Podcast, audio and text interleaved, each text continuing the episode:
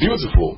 That's what comes to mind when we think about our human design, and we're progressively exposed to the perfection of God's original design. Our lives begin to reflect that beauty. Your life is His design, and His design is beautiful.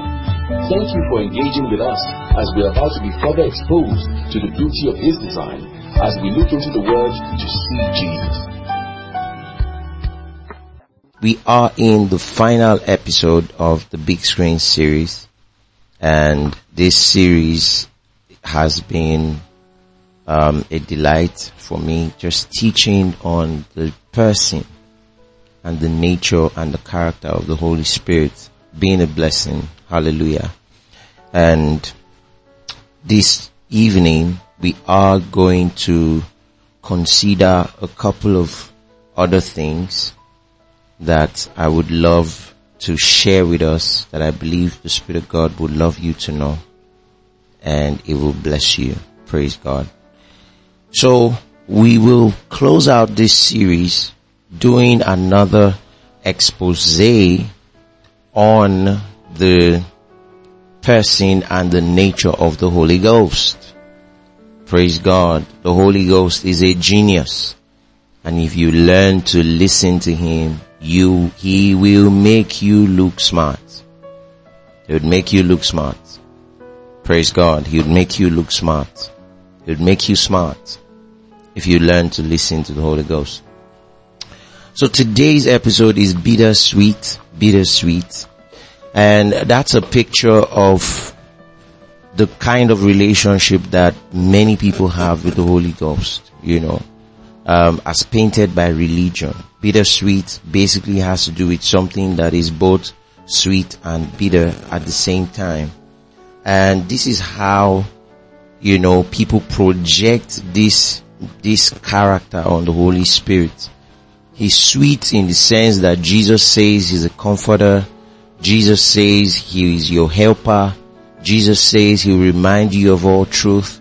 Jesus says he will guide you into the truth. That's sweet. Okay. But bitter is found in the fact that he will judge you. He will condemn you. He will grieve you. Um, you, you can grieve him. Okay. Um, and he will leave you. Okay. Um, I, I don't know how many of you think about it, but you know, the relationship that God wants us to have with the Holy Ghost is a love relationship. Hallelujah. This is so precious. We've been ushered into a relationship of love. And you've got to know that. Okay?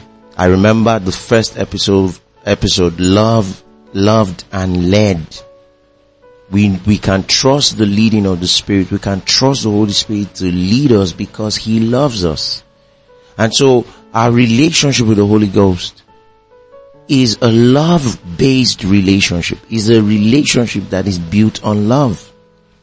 And I don't know how many of you um, would be okay if someone you truly loves or someone you truly love just get up, gets up and just leaves your life. Okay? Just gets up because of something you've done or something, just leaves your life.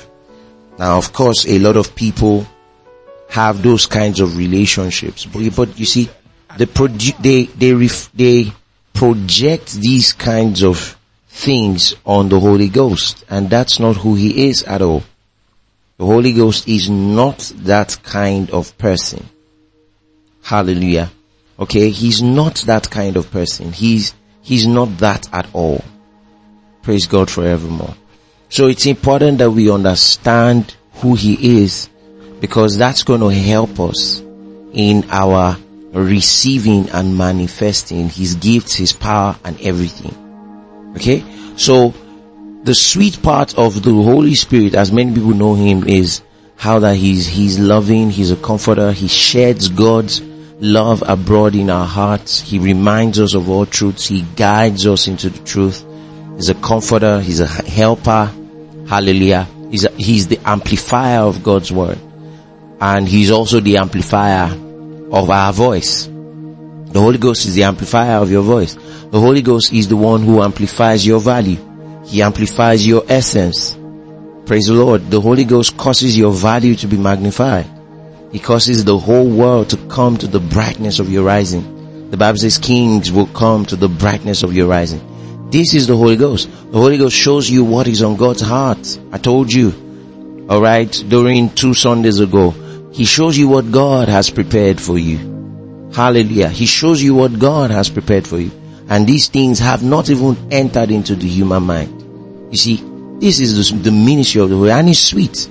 But then we come to the bitter part, which, which many people confuse. And the bitter part would be how that the Holy Spirit can just wake up and leave you how that if you grieve him, he goes, how that you can quench him, you know, how that you can silence him, you know, how that you can, um, you, he, he would remind you of your wrongs. He would bring up your errors. He would, you know, condemn you. He would judge you. He will point you to the anger of God.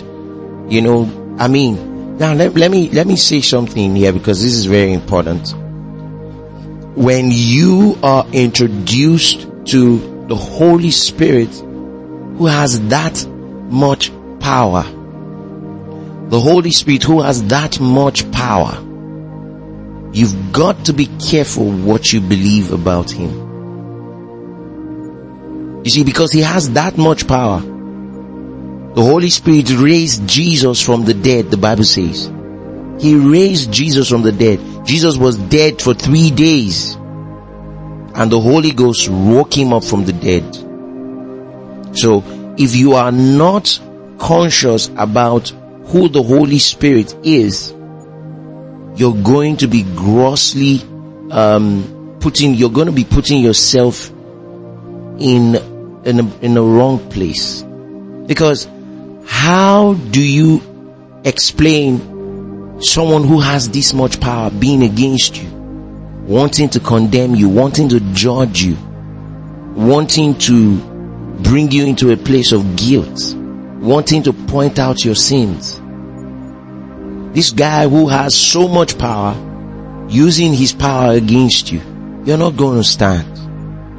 You see, we see the nature and the character of the Spirit in Genesis when the Bible says he brooded upon the waters and God said, let there be light. And there was light. So he's the doer of God's word. The Holy Ghost is the doer. He's the one who carries out God's word. The Bible calls him the angel of God's presence who proceeds out of the Father. He's called the angel of God's presence who proceeds out of the Father. Why does he proceed out of the Father? To go do the, the Father's bidding. And so, if he's this powerful, we have to be certain that what we believe about him is the truth and it is accurate and it is in sync with the revelation of God's word. So now we're going to go straight into the word of God and you will be so blessed. Praise the Lord. Now, we have in many ways talked about the sweet person of the Holy Spirit. You see? But I want to mention some of the things, some of the misconceptions that people have about Him. Okay? And one of those misconceptions which can be bitter if you, if you believe it, it is bitter. And one of that misconception is how that the Holy Spirit is watching to see if you will sleep or fail and if you will fall. Okay. And it seems like he's just staying there. And I mean, growing up, I don't know how many times I, I stayed under the weight of this falsehood that this is like God is just waiting for you to just flop. He's just waiting for you to make a mistake. Okay. He has like a hammer in his hand waiting for you to make a mistake so that he can hit you with that hammer on the head. You know, and of course some people think, ah, God has one disease in his hand waiting for you to make a mistake so that he can hit you with that disease. so that he can hit you with that infirmity. But you see, the Spirit of God is not like that at all. Not in any way, not any way close. Praise God. So people think that the Holy Spirit is waiting for them to, to fail. He's watching to see if they are going to fail. He's testing them. You know, and they say, they use the story of, um, of Abraham. You know, how that God was testing Abraham to see whether he was going to kill Isaac and how God put him to test. But you see, is it really a test if God is not going to make you do it? Let me explain. Is it really a test if God was going to stop Abraham from harming his son? Is it really a test? Because the proof of test is that look, I mean, I allow you go all the way to see if you're going to really obey me. But was it really a test? Or was God trying to point to something bigger? That Isaac was a picture of Jesus and how that God was asking Abraham to give his only son as a picture of how God himself, not, God was not asking Abraham to give his only son, alright, to test him, but he was using it to portray how that he himself will give up his only son. That was what God was portraying. And if you check that scripture in the book of Genesis, you'll find out that when Abraham was answering his son Isaac, because Isaac was asking, you know, um, where is the ram? I can see the wood, I can see the fire, firewood, I can see all of it, I can see everything that we're going to use to make the altar, but where is the lamb? Abraham said something, he said, God will provide himself a lamb. That's, that's beyond Genesis, brothers and sisters. That's not a statement for just the book of Genesis. That's not a statement for just that time. That was a pointer to what God was going to do. That was a pointer to the coming of Jesus. God will provide himself a lamb, brothers and sisters. God will provide himself a lamb. God will provide himself a lamb. In other words, God does not need my help. The Holy Ghost does not need my help in taking away my sins. The Holy Ghost does not need my help in taking away my transgressions. He will provide himself. In dealing with the sin issue, God provides himself a lamb. In other words, in dealing with the sin issue, pay attention to this. In dealing with the sin issue, God's idea is that man will be helped. Now let me tell you, that's a template for how man is supposed to live their lives all through their days on earth. They will constantly remain helped by God. They will be helped in their health. They'll be helped in their finances. They'll be helped in their, helped in their marriage. They'll be helped in their relationship. They'll be helped in their relationship with God. God is out to help us. He helped you with redemption. He helped you to bring you into salvation. There is no way He wouldn't help you all the way. You see, when God helped man in providing him a lamp, that was the bigger thing. So now how won't He help you to get a job? How won't He help you to do your business? How won't He help you to, to, with wisdom that you need for your daily life? Are you, are you, are you getting what I'm saying? God will provide Himself a lamp. And so when you have the Holy Spirit in your life, you know, He's not waiting to see when you're going to fail. He's pointing you to the help that God has already made available to you. Because on that cross, Jesus became the Lamb of God that takes away the sins of the whole world. God provided Himself a lamb. But guess what? He provided Himself a lamb, not for His own sins. You would imagine that God provides himself a lamb to take care of his own issue. Like you would normally see around. People provide themselves things to take care of their own issue. No, God provided himself a lamb to take care of the sins of mankind because he saw himself in man. He had a big picture of seeing himself in us.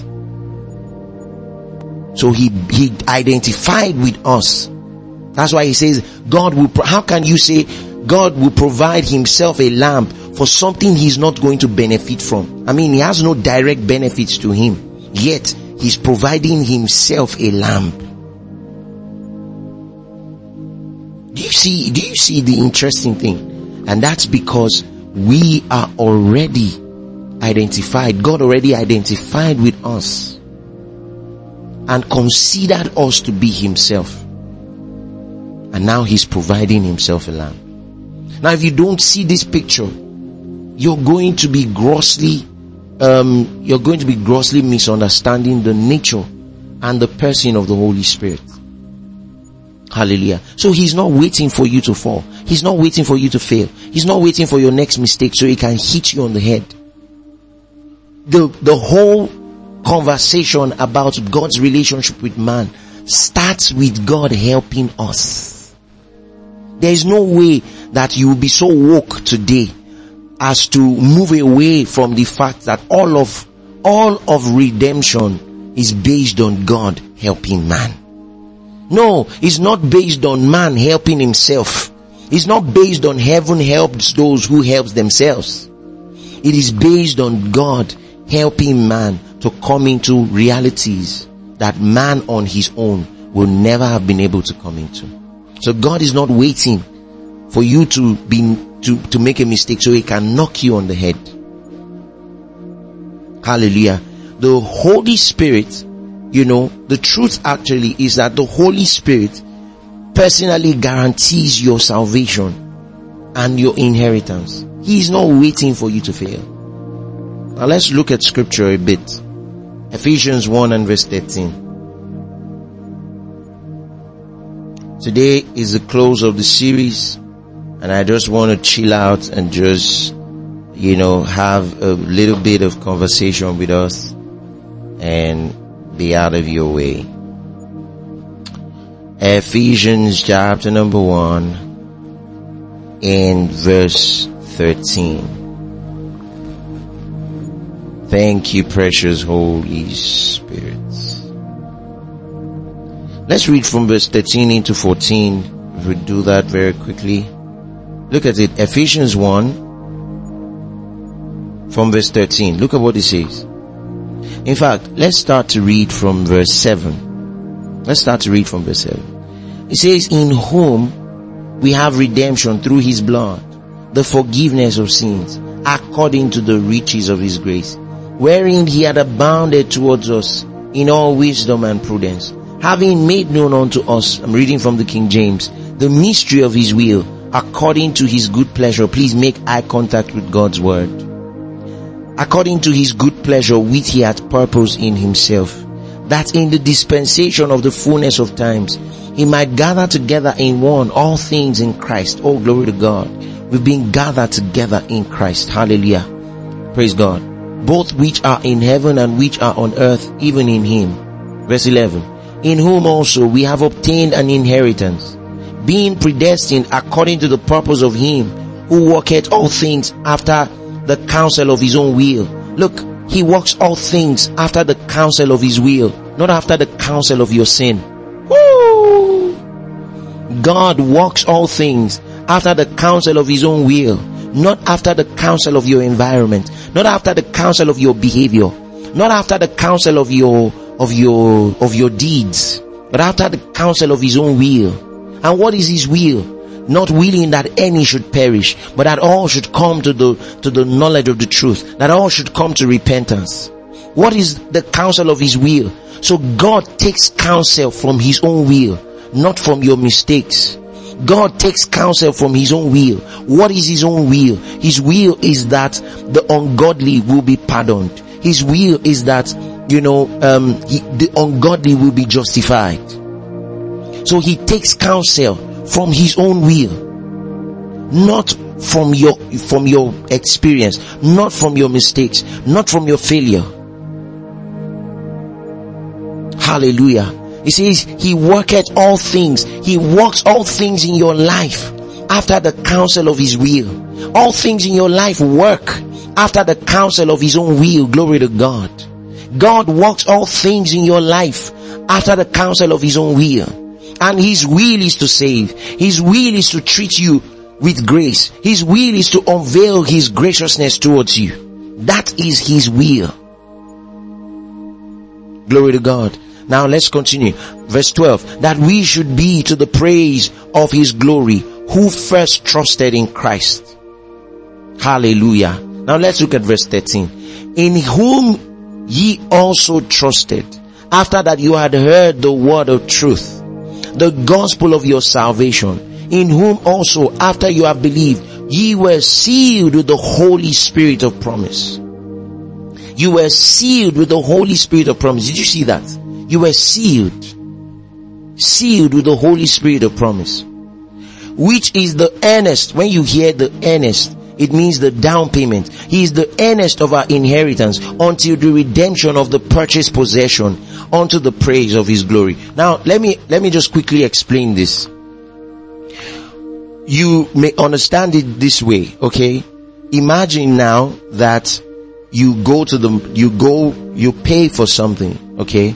Let's say, um, you want to buy something online and then you pay for it, okay?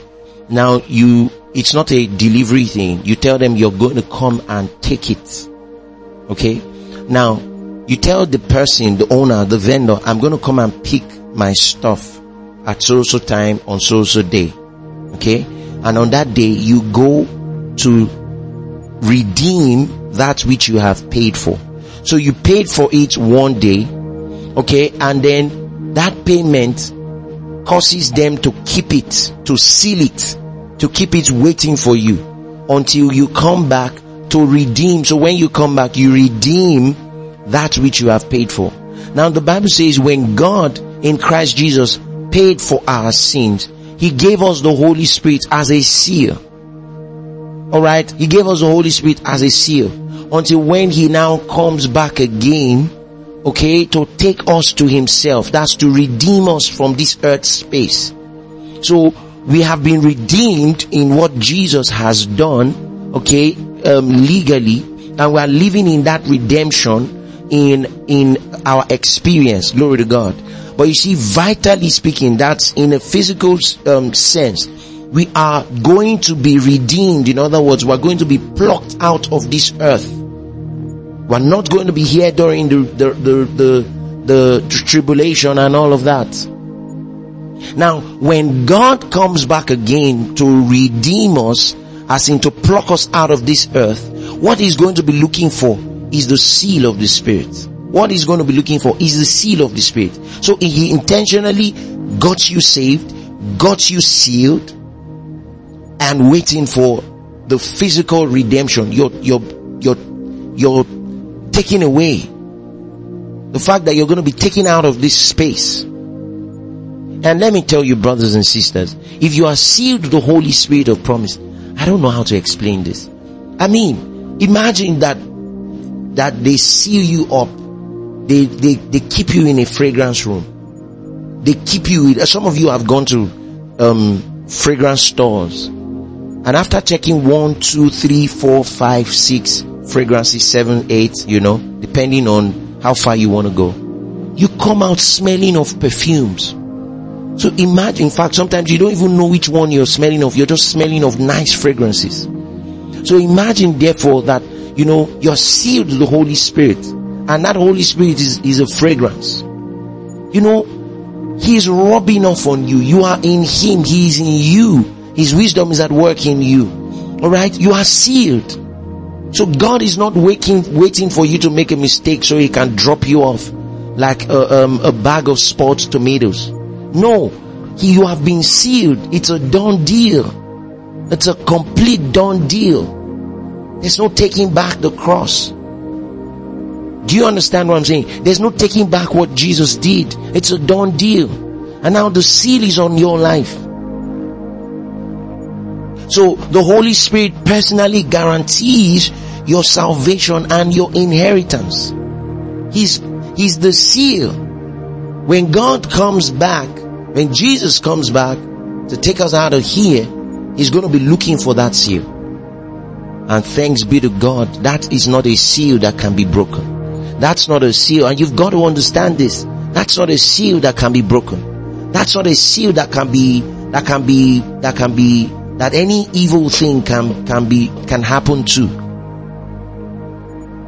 He's the earnest of our inheritance until the redemption of the purchased possession. So Jesus has purchased the possession, but now the time is going to come when we are redeemed, when Jesus comes back to redeem, to lay claim on what he owns. And at that point, what we will be looking for is the seal of the Holy Ghost.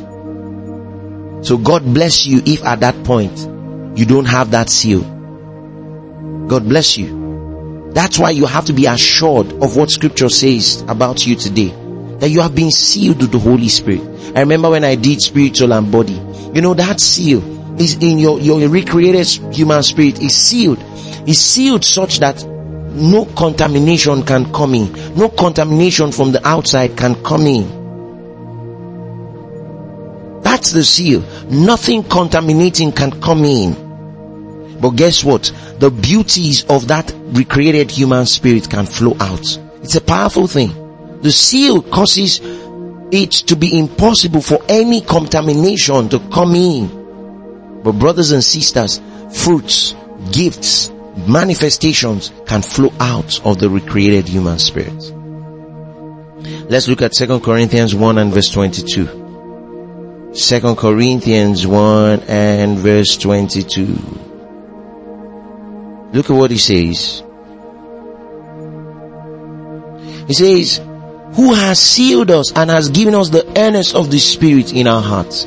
You see that? We've been sealed and given the down payment of the Spirit. I want to show you in another translation because um, some of you need to see it. Let's look at the NLT, verse 22. Let's look at what it says. The NLT, verse 22, 2 Corinthians 1 22. And he has identified us as his own by placing the Holy Spirit in our hearts as the first installment that guarantees everything He has promised us. Do you see that?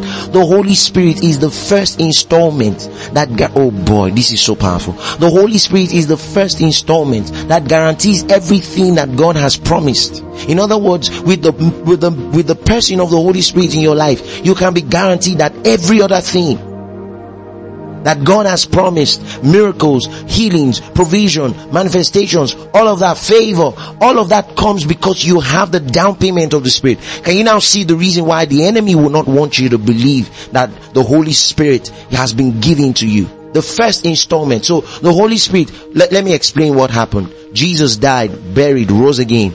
And to prove to you that God is going to keep his promise. He gives you the Holy Spirit. He says, take this first installment. And what a first installment. What a first installment. oh boy. What a first installment. You know, imagine that you want to buy a house. Let's say you want to buy a house in, in Banana Island, for example, and they tell you it's 200 million. Maybe they, they tell you it's 200 million dollars. And then you say, okay, you know what? I'm going to make a first installment. And my first installment is that I'll give you 400 million dollars. What? What a first installment. That's what you've got to know about the Holy Ghost. I mean, he's, he's such an expensive installment. He's such an expensive installment. He's just, and he's just like God saying, look, if I give you my son, there's nothing I won't give you. The same thing here. I've given you my son, I've given you the Holy Ghost. First installment. It means that there is no way you're not going to have healing. There's no way you're not going to have provision. There's no way you're not going to have direction. There's no way you're not going to, I mean, look at this expensive first installment that guarantees everything God has promised. Look at this expensive first installment. So what is the bidder here? The bidder is that you you are made to believe that you can, you can sleep and fail and be cast out. No, but you, you have the first installment that guarantees everything. I mean, I, you, I wish that you could wake up every day in your life and realize, oh wow, I've got the Holy Ghost. And I wish you could do that even today. I've got the Holy Ghost. You wake up tomorrow and I've got the, tomorrow morning, I've got the Holy Ghost. So it means, wow, all of the promises of God I've already received the first deposit. That all of the promises of God, a very expensive deposit in, in, in that sense. Because there's no amount of favor that you're trusting the Lord to give you. There's no amount of guidance that you're trusting the Lord to give you that is more expensive than the first installment of the Spirit that He has given to you. Look at that scripture. What a powerful blessing. Wow! As the first installment that guarantees everything He has promised us. Has He promised you peace? The Holy Spirit is the first installment of that. Has He promised you joy? The Holy Ghost is the first installment of that. Has He pro- promised you provision? The Holy Ghost is the first installment. It's like, I mean what I'm saying. Okay, take this installment. Keep it. Then see that the others will now flow. So if you have the Holy Ghost in your life, see that the other things will flow out of this reality. Are you hearing what I'm saying? You know, um, now that you have the Holy Ghost, let me, let me put it like this. Now that you have the Holy Ghost, the Holy Ghost is the doorway into all the other manifestations of God. Into understanding all the other manifestations of God. And when we pray in tongues, praying in tongues is the doorway into all the other manifestations of the Spirit. Let me say that again. The Holy Ghost is the doorway into all the, into experiencing all the manifestations of God. And when we pray in tongues, praying in other tongues is the doorway into all the manifestations of the Spirit. So when you, as you begin to pray in tongues, that's, you have opened the door into words of wisdom, words of knowledge, you know, um, discerning of spirit, faith. You have opened the door into the workings of miracles the moment you begin to pray in tongues. So, how are you using your first installment? How are you taking advantage of your first installment? You see, and he is the first installment because he is the one, oh boy, this is so powerful. He is the first installment because he is the one who produces all the other, all the other realities, all the other beauties, all the other amazing realities. No wonder the enemy would want you to believe the wrong thing about who the Holy Spirit is. Let's look at Ephesians 4 and verse 30. Hello, hello. Are you being blessed? Ephesians 4 and verse 30. I want you to say this with me. Precious Holy Spirit, I love you. Say again. Say, precious Holy Spirit, I love you. Then say, precious Holy Spirit, I have you to myself. I have you to myself. Glory to God. Now, let's look at Ephesians 4 and verse 30. Ephesians 4 and verse 30 says something very important. Says something that looks like this. It says, and do not grieve the Holy Spirit of God by whom you were sealed for the day of redemption. Now pay attention. It is through the Holy Spirit that you are sealed. So you are already sealed. So how is it that you interpreted grieve to mean leave? How did you interpret? Because he says do not grieve him because through him, by him you were sealed. So if you are already sealed, that's sealed. Sealed means it's a complete job. It's a done project. Sealed means that it is complete. We are, we trust what we have produced and we know that it is high quality, it's done. We're putting it in the market, sealed. So how, how did you ex, how is it that religion found a way to act, to, to, um, to communicate that grieve means leave? He says, yes, he can be grieved, but does he leave? Now let me explain. So it's, you see, because the second part is actually very important. It says, and do not grieve the Holy Spirit by whom you were sealed. So you are already sealed until the day of redemption. You are already sealed for the day of redemption. The day when Jesus is coming back again. You're already sealed. So it means that if you are already sealed, it means that grief here must have a different meaning Grieve must have a different meaning from leave. Grieve must have a different meaning from, you know, um, that he leaves you. So now for us to understand the meaning, we have to look at verse 29. Look at verse 29. It says, let, let no corrupt word proceed out of your mouth, but that which is good for necessary edification that it may impact grace to the hearers and grieve not the Holy Spirit by whom you were sealed. In other words, if you follow it in context, what he's simply saying is that if corrupt words, if um, um, things that do not edify, okay, if things that do not impart grace to the hearers proceed out of your mouth, you grieve him. In other words, you make him sad. I'll give you an example. Let me give you an example, okay? It says, that which must come out of your mouth must edify those who hear and minister grace to them. So as I'm teaching you now, the Holy Spirit will be grieved if I am not ministering grace to you. If what you're hearing is not grace, why is he grieved? The reason why he's grieved is that, wow, I mean, uh, but I paid an expensive price for these people to hear the good news. And look at this man depriving these people of hearing the good news. He's grieved. It doesn't mean he leaves. It just means that he's grieved. He's not happy. Like what? I mean, look at how much I paid. It's like, let me give you an example. It's like, look at how much we paid that has now gone to waste. You see, now, let's give you an example. Um, imagine that you, let's say you go to the market you buy some really nice food stuff and then, you know, you make some really good food and all of that. And then for some reason, there's, there's been no power. You can't get a generator. The service, ex, um, the service apartment where you're living has, you know, gone bonkers. You know, there's been no power and all of that. There's no generator. There's no friend, you know, that you can put your, I mean, you know that, that those are very, um, unlikely stuff, but I mean, it can happen it can happen that something just goes bad all at the same time. Okay? And then that which you labor to cook now goes bad. You'd be grieved. That doesn't mean that you leave your house. That doesn't mean that you, you pack out of your house. That doesn't mean you leave. That doesn't mean you, I mean, you denounce your father's name. That doesn't mean that you denounce your husband's name if you're married. You understand? You just be grieved that, ah, look at the effort I put in making this stuff has gone to waste. That's what, that's what grieve here means. Grieve simply means that if what Jesus paid for is, oh boy, this is so good. If what Jesus paid for is not what people are constantly hearing, you make me unhappy. You grieve me.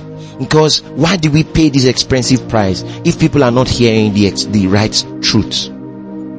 Now you see, you see, the same way Oh boy. Oh dear Lord Jesus. This is so good. The same way the Holy Spirit is grieved when people do not hear the truth. That's the same way the Holy Spirit for, that's the Holy Spirit moves when people hear the truth. Let me show you what I'm saying. Turn your Bibles with me. Glory to God. Mante la chiesa braata le chiases. Zizetsesse che sete che te le che miente posta. Ah, this is so good oh. Say this with me. Thank you, dear Lord Jesus. Thank you, dear Lord Jesus. Say it again. Say. Thank you, dear Lord Jesus.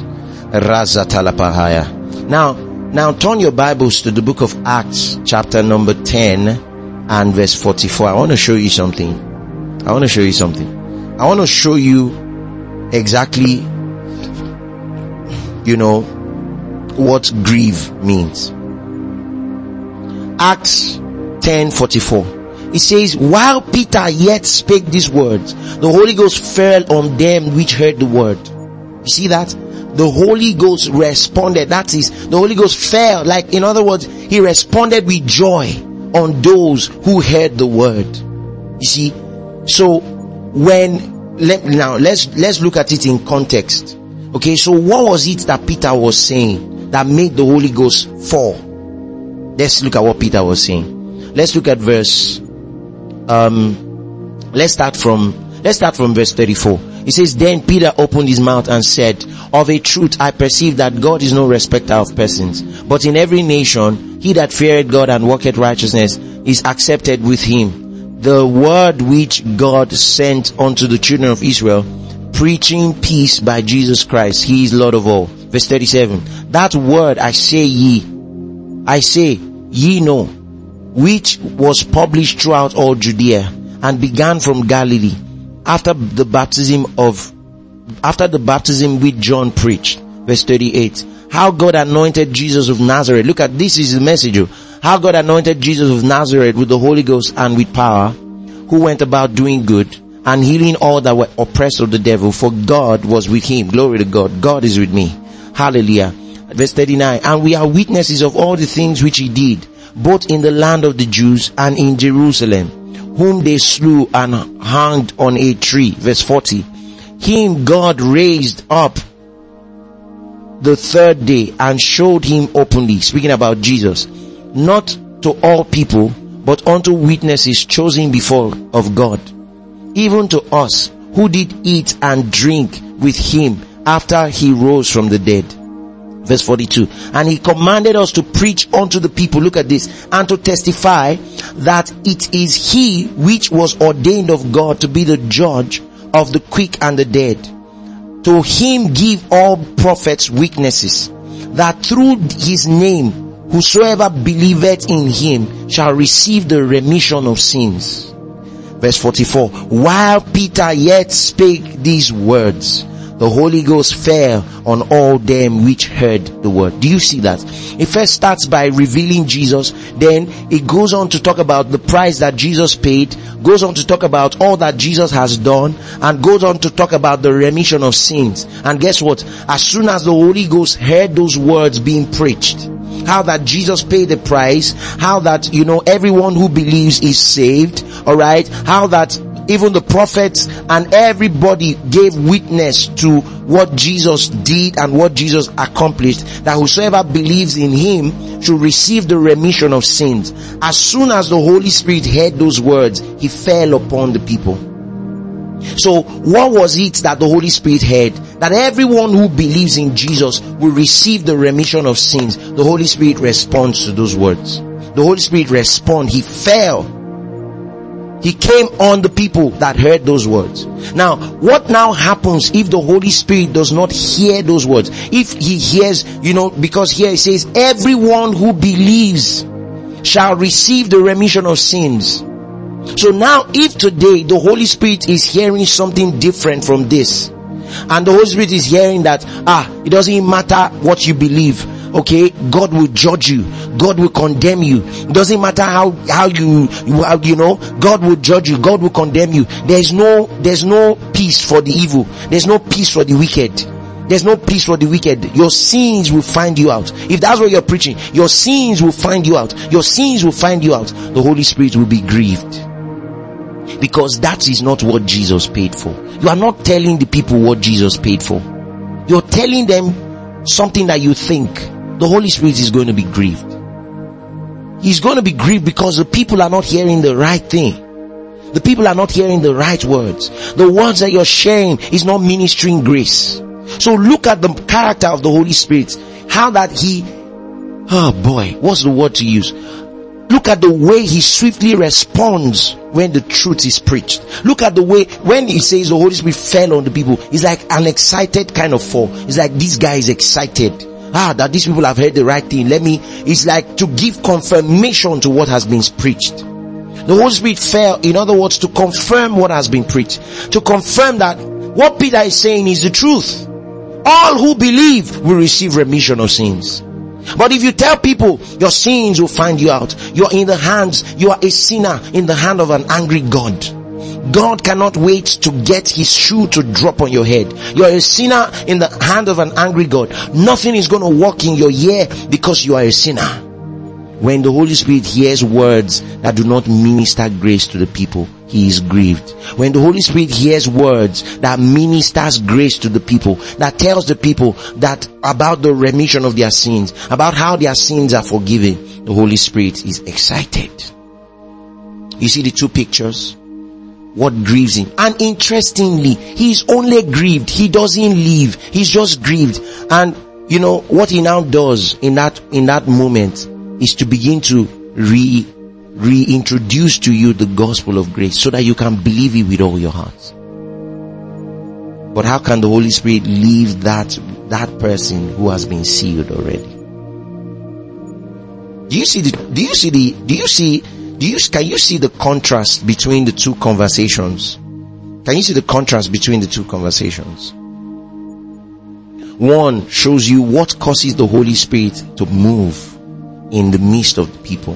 Another one shows you what causes him to be grieved, to be unhappy. Like, wow, why are you, why are you saying that to these people? This is not something they are supposed to be hearing. Why are you saying that to these people? Are you saying that to these people? So now, so now you can see, you know, what grieves the Holy Spirit and what doesn't. Praise God. Look at what grieves the Holy Spirit and look at what makes him happy. When Jesus is unveiled, when Jesus is revealed, when the finished work of Jesus is revealed, when, when people are told, when people are, are when the gospel is preached and people are told how that their sins are forgiven and how that everyone who believes, you know, when he says whosoever believes in him, if you look at Acts 10 and verse, and verse 43, that whosoever believes in him, you're wondering whosoever, including the wicked guy, including the evil guy, whosoever shall believe in him will receive the remission of sins. Whilst Peter yet spake these words, the Holy Ghost fell on those who heard the word. Isn't it amazing that all they had to do to qualify for the move of the Spirit was to hear the word? So many of you, you joke with your hearing the word. The Holy Spirit fell the moment the word was heard, the right truth was heard. So it's not even when people start to perform because it wasn't the performance of the people that made the Holy Spirit fall. It was the hearing of faith that made the Holy Spirit fall. And on the other hand, it is the hearing of evil, is the hearing of the wrong thing, it's the hearing of judgment, the hearing of condemnation. When people hear words that do not edify, the Holy Spirit is grieved. When you come out to preach to people and you tell them their sins will find them out, the Holy Spirit is grieved. Because at that moment, what you're simply saying is that all that Jesus did has gone to waste. That grieves the Holy Spirit. It, it's such an expensive price. It's the price is too expensive for you to belittle. The price is too expensive for you to make light. Praise God forevermore. Let's look at Romans 15 and verse 13. Romans 15 and verse 13. The book of Romans chapter number 15 and verse 13. Are you there? Let's look at verse 13. It says, Now the God of hope fill you with all joy and peace in believing, that ye may abound in hope through the power of the Holy Ghost. You see that? God wants you to abound in hope through the power of the Spirit. God wants you to abound in hope through the power of the Holy Ghost. Praise God forevermore. Praise God forevermore. Praise God forevermore. God wants you to abound in hope through the power of the Spirit. Through the power of the Spirit. So you see, the Holy Spirit is not a fault finder. He's a hope giver. He wants you to abound in hope. In the hope of what, what Jesus has accomplished. He wants, and our hope is not wishful thinking. Hope is a confident expectation of good. Hope is a confident assurance that good is happening to me because of what Jesus has done.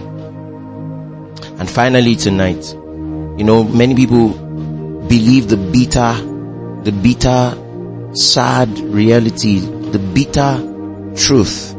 That be, is not bitter truth as per good truth. No, it is bitter. It's not sweet. They believe a bitter reality that the Holy Spirit reveals God's judgment. No. No, no, no, no, no. The Holy Spirit doesn't reveal God's judgment. Let's look at Romans 5 and verse 5. Romans 5 and verse 5. Romans 5 and verse 5. If you have the Good News Bible, I want you to use that. The Good News Bible. The Good News Translation. Romans 5 and verse 5. Look at what it says. Look at what it says. This hope does not disappoint us, for God has poured out His love into our hearts by means of the Holy Spirit, who is God's gift to us. So the gift that God has given to you is not judgment. It is His love poured in your heart by the Holy Spirit. Alright? The Holy Spirit reveals the love of God. He pours God's love into your heart. He pours God's love into every crevice of your heart. He pours God's love into the area of your weakness. He pours God's love into your blind spots. He pours God's love into your emotions. He pours God's love into your understanding of the future. He pours God's love into every area of your life. And let me tell you, it is only people who have been loved that can love. It's only people who have been forgiven that can forgive. It's only people who know that they are blessed that can bless. And that's who you are. So we are not, we, it's not bittersweet. It is sweet, sweet. There's no bitterness in the Holy Ghost. There's no bitterness in the Spirit of God. It's all sweet. The love of God shed abroad in your heart is sweet. The precious Holy Spirit lives in you. That's sweet. He pours the love of God in your heart. Praise God. Alright? The Holy Spirit finally Take this down. The Holy Spirit does not inspire us to fear a holy and a distant God. The Holy Spirit helps us to draw near to God our Father. He doesn't help us to fear. He helps us to draw near. Ephesians 1 and verse 17. Let's look at that. Ephesians 1 and verse 17. Ha bradaște radiga seple întepraște le piati în miaște le paentiatiata. Thank you, dear Lord. Thank you, dear Lord. Ephesians 1 and verse 17. Look at what he says. He says that the, the God of our Lord Jesus Christ, the Father of glory, may give you the spirit of wisdom and revelation in the knowledge of Him he grants you wisdom. He grants you revelation in the knowledge of Jesus. The Holy Spirit grants you wisdom and revelation in the knowledge of Jesus. And then I close. You see, the, the, oh boy, ah, this is so good. Jesus did life. Do you know Jesus did life? But he did life with the wisdom of God. Jesus ate. Jesus went about. Jesus, you know, he did miracles. Jesus had relationships with people. He had friends. Jesus visited Mary and Martha's house. But he, you know, he did everything with the wisdom of God. You see, and then he says that you may give you the spirit of wisdom and revelation in the knowledge of him. What does that mean? Wisdom and revelation in the knowledge of him with which you're going to do life. You see, through the knowledge of him, we do life. Through the knowledge of him, we do life. Jesus walked on water. Jesus lived a normal everyday life. He ate, he slept, you know, and all of that. He did miracles and all of that. But you see, he, he used a superior kind of wisdom to live normal life. And if the Holy Spirit is giving you wisdom and revelation in the knowledge of Him, you're going to use that revelation to enjoy a beautiful relationship with God. And you're also going to use that revelation to do life here on earth. So at the end of the day, it's a win-win situation. Brothers and sisters, we are blessed. We are favored. We are loved. We are forgiven. We are helped. Hallelujah. It's a sweet, sweet relationship that we have with the Holy Spirit. It's not a bittersweet relationship. It's a sweet, sweet, sweet relationship. And I'm telling you, if you're a wise person, you must understand what the Holy Spirit responds to.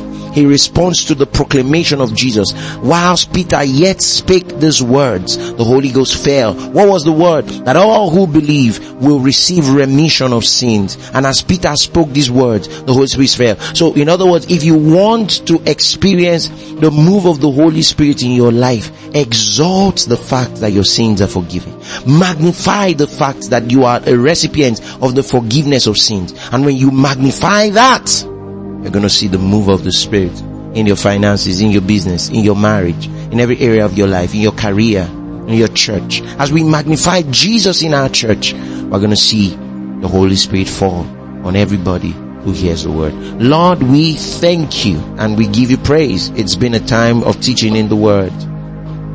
Everyone who has heard these words, they remember your word. It's rooted and deposited in our hearts. Would never forget. In Jesus' holy name. Amen and amen and amen. Thank you for engaging yourself in this episode. We trust that your life has been beautified. If you'd like to share what Jesus is doing in your life through this ministry, please write to us at hello at blueprintstories.org. You can visit our website at www.blueprintstories.org. You can also follow us on Facebook at The Blueprint Church and on Instagram at The Blueprint Church. Cheers.